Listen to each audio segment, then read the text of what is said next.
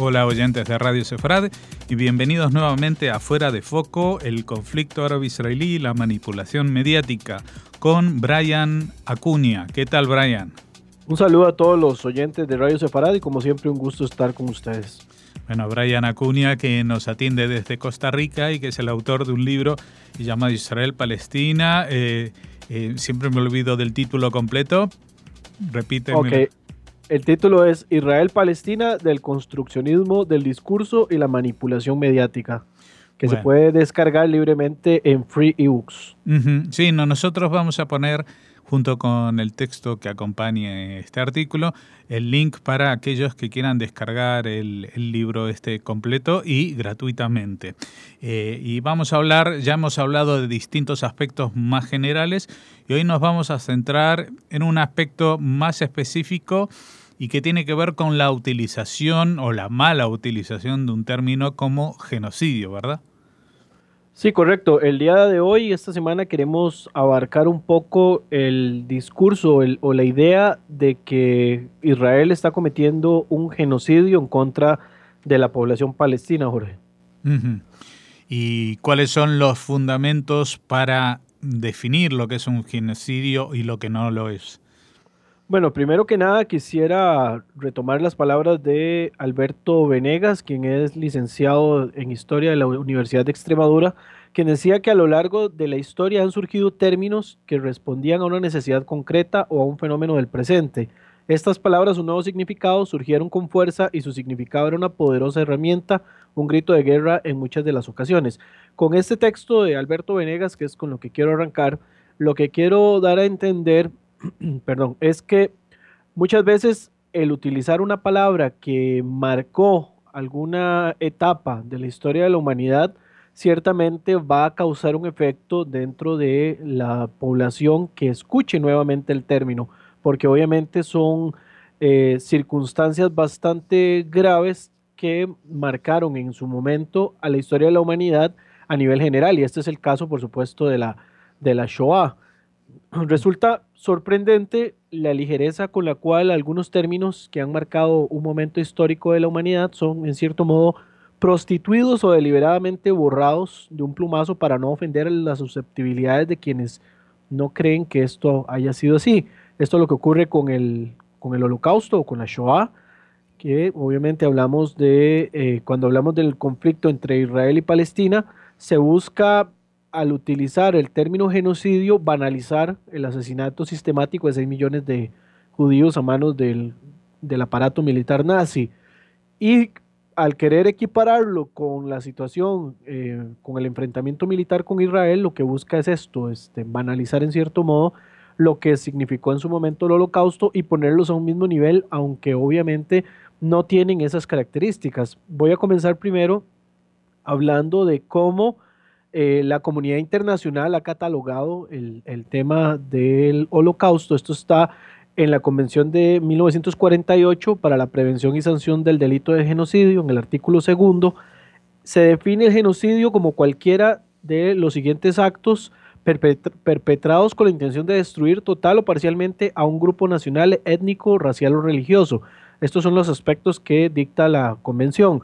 El primero es matanza de miembros del grupo, Después sigue lesión grave de la integridad física o mental de los miembros del grupo, sometimiento intencional del grupo, condiciones de existencia que hayan de acarrear su destrucción física total o parcial, medidas destinadas a impedir los nacimientos en el seno del grupo y traslado por la fuerza del grupo hacia otro. Esto con la intención de que se asimilen en un nuevo, en un nuevo grupo y que se vaya perdiendo el grupo inicial. Cabe destacar que, por regla general, para que ocurra un genocidio debe haber una intención de un grupo específicamente político de exterminar a otras personas. Los genocidios ocurren únicamente cuando se suspenden las garantías individuales, que por lo general puede ser en tiempos de guerra o en situaciones, eh, porque en situaciones normales de la vida cotidiana esto no ocurre. Entonces tiene que estar en una situación de tensión tan grande como ocurrió, por ejemplo, en el genocidio de los armenios, como ocurrió también en el caso de Ruanda y todos los demás genocidios que el siglo pasado nos dejaron como herencia, desgraciadamente, y tiene que haber una intención política también. No hay genocidio si no hay un aparato político de por medio involucrado. Pocas veces este, se puede dar un genocidio si el aparato estatal no está enterado o si de una u otra forma este no se hace de la vista gorda de lo que puedan estar ocurriendo con algunos grupos. ¿Me vas a decir algo, Jorge? No, no, no, exactamente que eso es una buena definición. Si no hay una intención política, no, no es un genocidio, ¿no? Correcto. Además eh, de lo que se citó anteriormente, tiene que existir un claro objetivo de destruir a otros grupos. En, en otras palabras, ninguna sociedad se despierta de un día al otro y piensa en realizar un genocidio, sino que tiene que haber una campaña paulatina en la cual se va deshumanizando a los miembros del grupo que se busca destruir, como pasó, por ejemplo, con la propaganda nazi, que colocaba a los judíos en una categoría inferior a la de las ratas, por decirlo de alguna manera. Sabemos también que estamos ante las puertas de un genocidio cuando se comienza primero con la destrucción de mujeres y de niñas. Eh, perdón, de niños. Esto porque obviamente las mujeres son las que pueden traer nuevos seres humanos al, planeta y también los niños son el futuro de esas sociedades.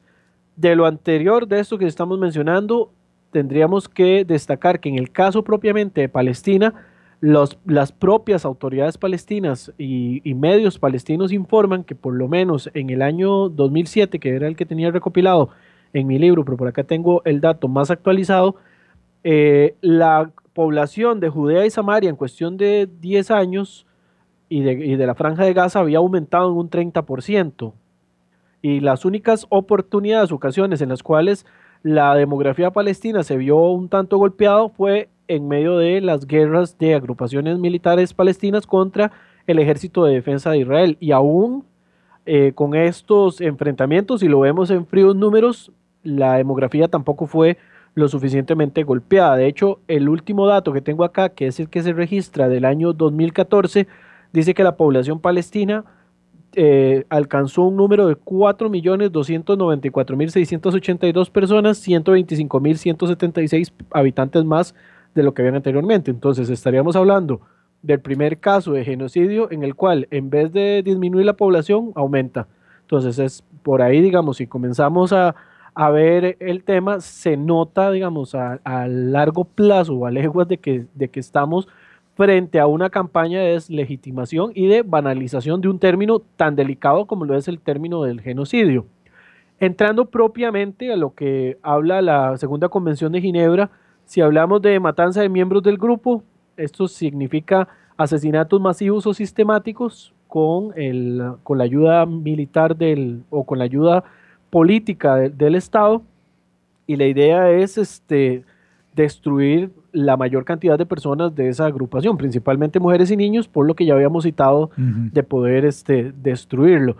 Por aquí tengo los datos de que si se compara las muertes de la cantidad de palestinos que han habido durante todos los enfrentamientos hasta el año 2014, teníamos aproximadamente 10.234 palestinos muertos. Esto sumando, obviamente, civiles y militantes de alguna agrupación terrorista, por supuesto, eh, que de hecho son los 10.000 palestinos que cita Sanders, ¿verdad? Ahora en su famosa propaganda que dice que Israel ha asesinado 10.000 inocentes palestinos.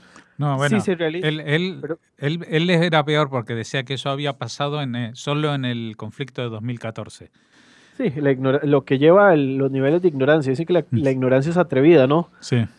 Si realizamos un recuento, se puede comparar con otra tragedia que también vivieron los palestinos, que podríamos nombrar el Septiembre Negro, que fue en los años 70, contra el gobierno de Jordania, donde según los datos registrados por la UNRWA, habían muerto aproximadamente 10.000 palestinos, además de que hubo 15.000 heridos. O sea, solamente en un enfrentamiento se alcanzó la cantidad de muertos que en la actualidad tiene solamente el conflicto entre Israel y los territorios palestinos. De hecho, el conflicto que ha tenido más muertos en este enfrentamiento fue la segunda intifada del año 2000, donde hubo 5.516 muertes de los más de 3 millones de palestinos que vivían en ese momento en los territorios palestinos. Cabe destacar también que en estos fríos números no se toma en cuenta las diferencias entre civiles y militantes, que lo habíamos nombrado. También eh, podríamos hablar de que la muerte de palestinos en, el marco de otras guerras recientes En marzo del año 2013 se reportaba por medio del Grupo de Acción por los Palestinos en Siria que las muertes registradas de esta población estaba alcanzando una cifra de 1.038 personas, similar a lo que cualquier enfrentamiento reciente contra Israel ha ocasionado. Y también en noviembre de ese mismo año se reportaba la muerte de niños palestinos por inanición, que muchas veces se habla de la destrucción sistemática de, eh, poblaciones menores de edad dentro de los territorios palestinos lo cual como vemos acá en los datos no van más lejos de lo que cualquier otro enfrentamiento en esta volátil zona del planeta se haya, hayan estado ocasionando. Y finalmente, para cerrar, digamos, el apartado propiamente de la destrucción sistemática de personas, se puede mencionar que en el año 1948 la población de ambas regiones llegaba a 564 mil palestinos, un 15% de lo que se registraba en el, en el año 2005, con un total de 3.761.904 palestinos. Ah, Estos, o sea obviamente, que se han solamente fríos números. Sí, o sea que esa población en estas dos zonas de Cisjordania y Gaza se ha multiplicado por 7 en estos 70 años. Correcto, entonces, si, si lo dejáramos solamente en los números, podríamos destacar de que no existe ninguna intención de genocidio. O sea, estamos hablando de que en Europa, cuando se dio la Shoah, hubo una disminución de más de 6 millones de judíos en toda Europa. Estamos hablando de, una cantidad exorbitante de, personas. Es la población completa, es más que la población que tenemos en, Costa Rica propiamente, que es un poco más de 4 millones. O sea, estamos hablando de acabar con Costa Rica y parte de, la población tal vez de Panamá o de Nicaragua. Y en ese momento constituían la mitad de todos los judíos de todo el continente europeo. Correcto, entonces sería el primer caso de la historia de un genocidio en el cual, como ya lo dije, en vez de la población disminuir, lo que estaría haciendo es aumentar. El siguiente aspecto de la Convención de Ginebra, yo creo que el, tema del genocidio palestino vamos a tener que abarcarlo en, en, en, par de ocasiones. Sí, sí. Seguramente tendremos que dividirlo en una segunda parte también. Sí, pero vamos a abordar otro punto más, sí. Sí, la lesión grave a la integridad física o mental de los miembros del grupo. Todo esto está tomado de la Convención de Ginebra. En el complejo panorama de este conflicto, el acoso físico mental es una situación diaria, por supuesto, pero no es una política de Estado, sino que es una cuestión de enfrentamientos entre ciudadanos de las distintas poblaciones. Ejemplo de esto son los lanzamientos de piedras contra automóviles israelíes por parte de palestinos o lanzamiento de bombas Molotov también contra los ciudadanos de los territorios que están en disputa, que este es el término correcto que podríamos hablar, que es el término de territorios en disputa desde la resolución 242 del año 1967. Del lado palestino, obviamente estos sufren cuando hay operativos militares para buscar sospechosos de terrorismo en las zonas B y C de los territorios de la margen occidental, donde según los acuerdos de Oslo, Israel tiene derecho de supervisión militar. Esto está dentro del marco de los acuerdos de Oslo, de Oslo II. También en ocasiones hay detenciones de jóvenes que lanzan piedras o que cometen actos de violencia contra israelíes. Y con el intento de secuestrar ciudadanos israelíes. Recordemos que hace muy poco estábamos hablando del secuestro y asesinato de tres jóvenes estudiantes de una yeshiva que iban directo hacia sus casas y fueron secuestrado directamente ahí, que fue lo que ocasionó uno de los detonantes de, de uno de los últimos enfrentamientos militares. Y en las décadas anteriores también las lesiones físicas o mentales se dieron en el marco de la violencia entre territorios con actos de terrorismo dentro de Israel y la respuesta obviamente y clara de las fuerzas de defensa de Israel. Por supuesto, era otro momento, la situación era sumamente tensa para ambas poblaciones, por lo que la calificación de genocidio no entra tampoco en el marco de, este apartado propiamente de la Convención de, Ginebra. Y el último que vamos a abarcar por hoy sería el sometimiento intencional del grupo a condiciones de existencia que hayan de acarrear su destrucción física total o parcial. Entonces, por más que nosotros escuchemos o por más que se quiera decir de que la franja de Gaza, por ejemplo, es una especie de gueto donde se acumulan las mayores concentraciones de personas en un, espacio territorial, lo cierto del caso es que no cumple con las características de cárcel a cielo abierto que muchos le están atribuyendo. Y algunas de las razones más claras que podríamos decir al respecto de por qué no se puede hacer este tipo de comparación es no deja de entrar material y ayuda humanitaria a la franja de Gaza, enviado por los países a través del corredor humanitario de Keren Shalom al sur de Israel, además del ingreso de otras ayudas humanitarias por el, por el paso humanitario de Rafah en la frontera con Egipto.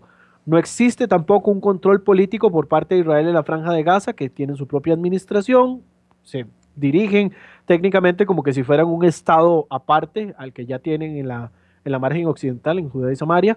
Dirigen sus políticas en materia de impuestos, también cuentan con eh, medios de comunicación bastante propagandísticos en contra de Israel y tienen una poderosa burbuja inmobiliaria controlada totalmente por las autoridades de la Franja de Gaza. Estos que están haciendo dinero con la burbuja inmobiliaria, hace unos años, un par de años creo, estaban inaugurando un mall y un hotel también cinco estrellas dentro de la Franja de Gaza. Eh, el liderazgo de la Franja de Gaza dirige todos los destinos dentro de los territorios administrados y salvo el bloqueo que emplea Israel de entrada libre de productos sin supervisión, que sería en el caso de barcos, camiones o aviones, para efectos de salvar vidas, los ciudadanos están ahí al, tanto y al cuidado de, lo que, de las propias fuerzas de seguridad de Israel. De esto anterior, cabe destacar que no existe presencia israelí en ese enclave costero desde el año 2005, con el plan de desconexión que hizo Ariel Sharon, que fue muy criticado en ese momento, y la, el resultado inmediato de este retiro ha sido el enfrentamiento armado entre Israel y las milicias palestinas de, de Gaza, eh, que ya llevan tres grandes enfrentamientos. Hay pleno acceso de servicios de emergencia en la franja de Gaza, como la Media Luna Roja, algo que en, una zona de gueto, en un genocidio, no se haría o, se utilizaría más bien para eh, realizar matanzas, como hacía, por ejemplo, Turquía contra los armenios, al utilizar ambulancias de la Cruz Roja para transportar eventuales víctimas. Israel brinda también servicios públicos a la franja de Gaza, a pesar de no ser la fuerza ocupante desde el año 2005 y también ha habido casos en los cuales se, eh, se, llevan personas de, de, Gaza hacia Israel para tratamientos médicos especiales, como pasó, por ejemplo, con la nieta del líder Ismael Haniyeh de, Hamas, que fue hospitalizada de gravedad en el año 2013 en el Centro Médico Infantil Schneider en Petah Tikva, en Israel. Y del otro lado del conflicto de Cisjordania, los controles sobre las zonas palestinas son abiertamente realizados por el liderazgo de la autoridad palestina.